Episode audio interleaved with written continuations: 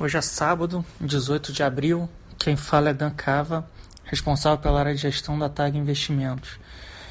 A gente tem conversado com, com muitos investidores, clientes, amigos, parceiros, e geralmente a gente ouve uh, os mesmos tipos de dúvidas, os mesmos tipos de perguntas. Queria tentar é, responder alguma delas, né? Infelizmente é, elas não têm uma resposta muito direta, mas tentar pelo menos dar uma luz em relação a essas questões. Né? Então, uma das perguntas que a gente mais ouve é qual o cenário de recuperação mais provável? Né? E geralmente, quando a gente fala em cenário de recuperação é, de economia, os é, economista gosta muito de, de, usar algumas letras. É, a recuperação vai ser em V, recuperação em V é aquela recuperação rápida, né? Economia cai de uma maneira rápida e acentuada, mas se recupera de uma maneira rápida e acentuada. A recuperação em L é aquela grande depressão, né? A economia cai e não se recupera nunca mais. A recuperação em U é uma recuperação um pouco mais lenta do que a recuperação em V.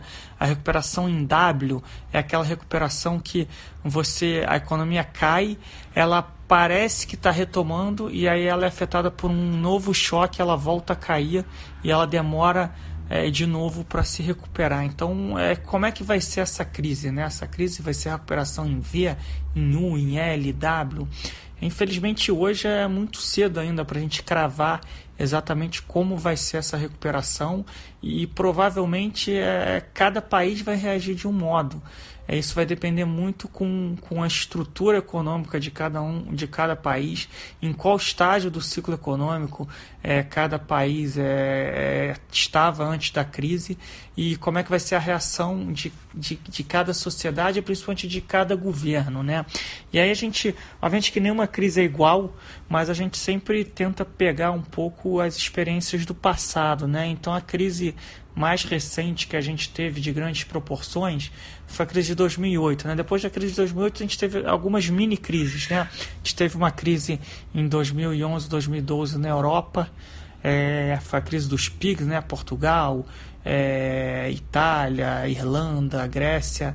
É, a gente depois teve a crise de 2015, 2016, que foi uma crise na China e nos países emergentes. Né? O Brasil sofreu bastante ali entre 2012 e 2015 também.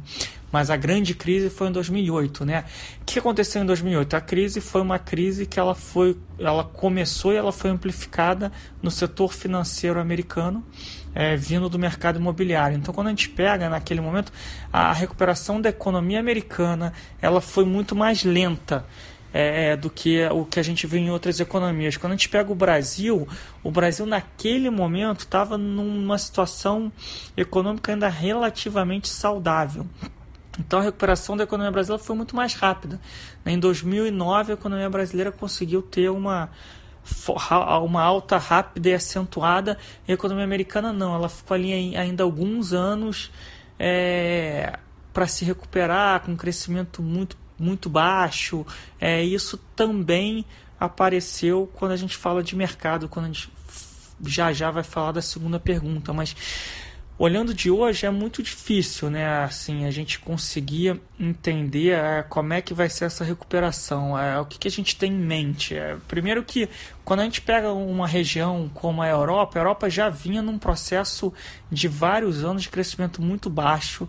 A Europa, é, na média, é uma economia com a população já mais velha, uma população envelhecida com, com, problemas estruturais gravíssimos, problemas no sistema bancário em vários países. Então é difícil a gente achar que a Europa, por exemplo, vai conseguir ter uma recuperação em V.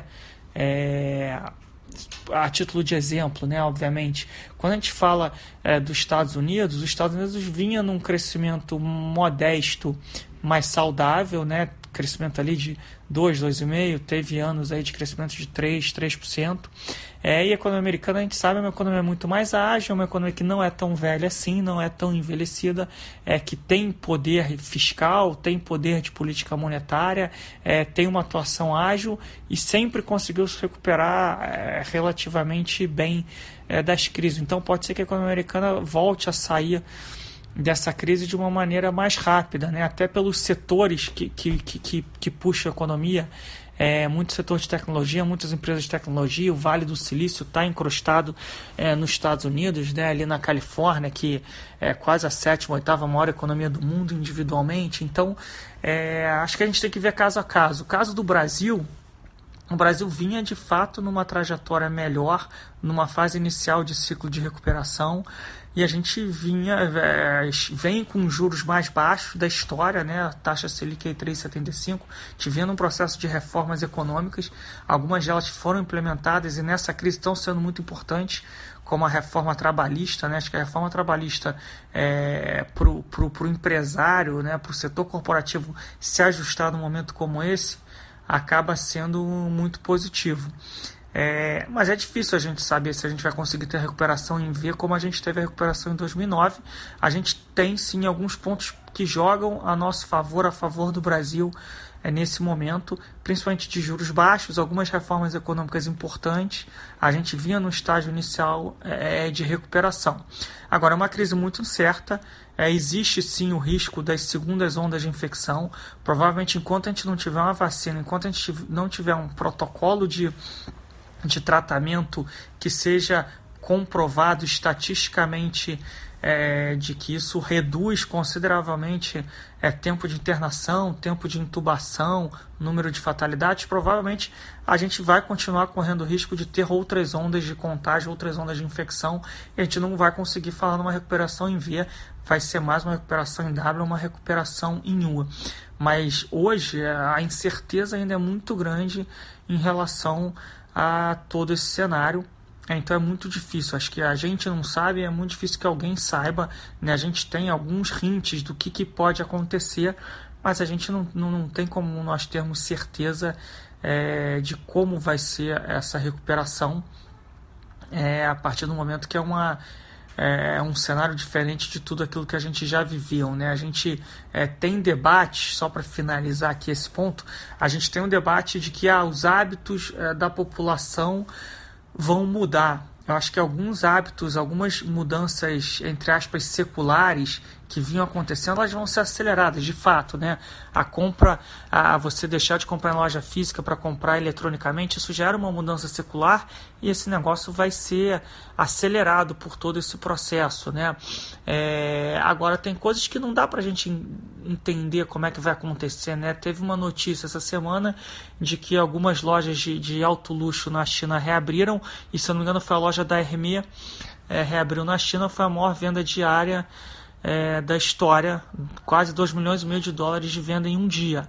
É, então é difícil a gente argumentar que os hábitos de consumo vão mudar, as pessoas com certeza o mundo sai mais pobre dessa crise, como sai de todas as crises, mas ainda é cedo para a gente conseguir cravar. Né? Acho que algumas mudanças seculares de fato vão ser aceleradas, né?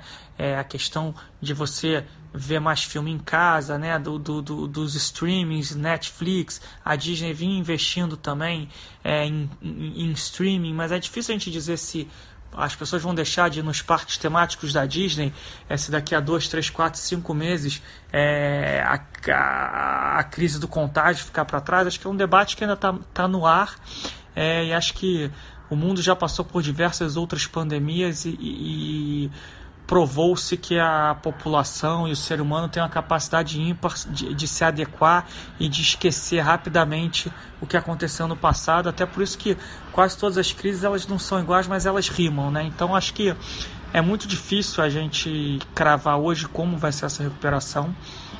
É, mas a recuperação ela vai acontecer, ela pode demorar mais tempo ou menos tempo, mas ela vai acontecer. A gente tem aí vários medidas de suporte, tanto por parte dos bancos centrais quanto por parte dos governos, para que isso aconteça. Então, acho que esse é um ponto que é, vem martelando muito e a gente queria deixar claro. E, e, ligado a isso, obviamente, é quanto tempo vai demorar para a Bolsa voltar, falando de Bolsa Brasil, voltar aos 120 mil pontos que, que bateram há algumas poucas semanas atrás. E aí, de novo, a resposta é a mesma da questão anterior é, não tem resposta para isso. Né? O que a gente acha é que é, algumas empresas vão sair fortalecidas, alguns setores vão sair fortalecidos, outros setores vão sair enfraquecidos e algumas empresas não vão conseguir é, atravessar essa ponte, né? não vão conseguir atravessar essa tempestade.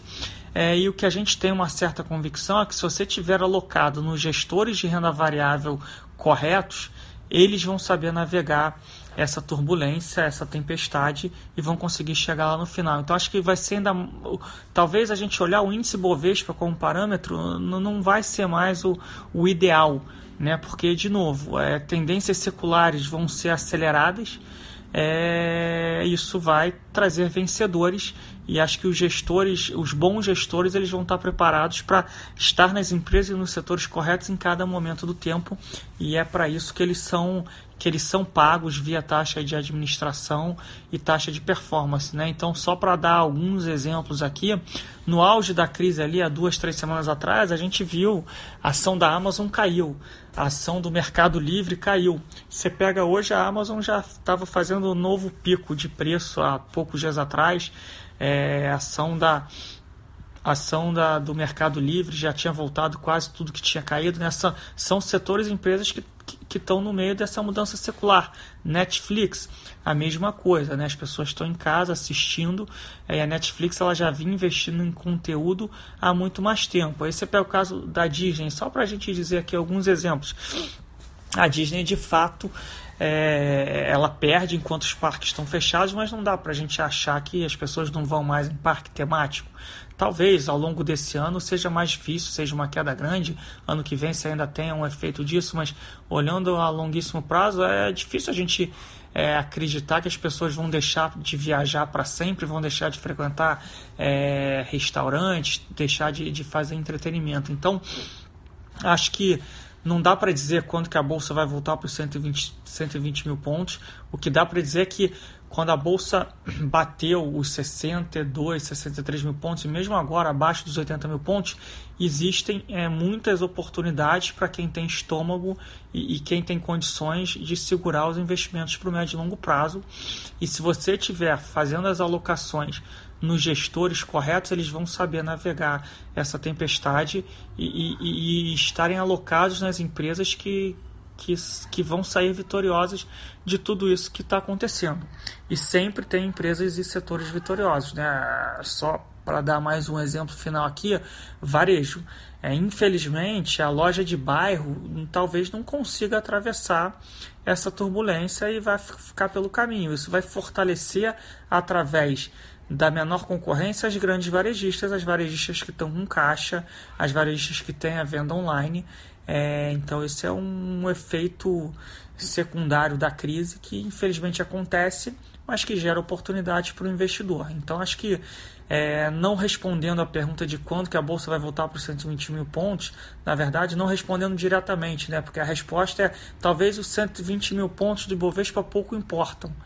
É, porque se a gente pegar um, um conjunto de fundos valor é, a gente fez uma estatística sobre isso na TAG, né? Alguns fundos valor que tem mais de um bilhão de reais de patrimônio tem mais de 10 anos é, de histórico. Se você pegar esses fundos ali em 2012 e 2015, a, o Ibovespa caiu 20% nesse período. A gente tem alguns gestores que subiram 20, 30, 40, 60, 80, até 100% nesse período, porque eles estavam nos setores corretos, no momento correto, souberam é, é, fazer essa locação.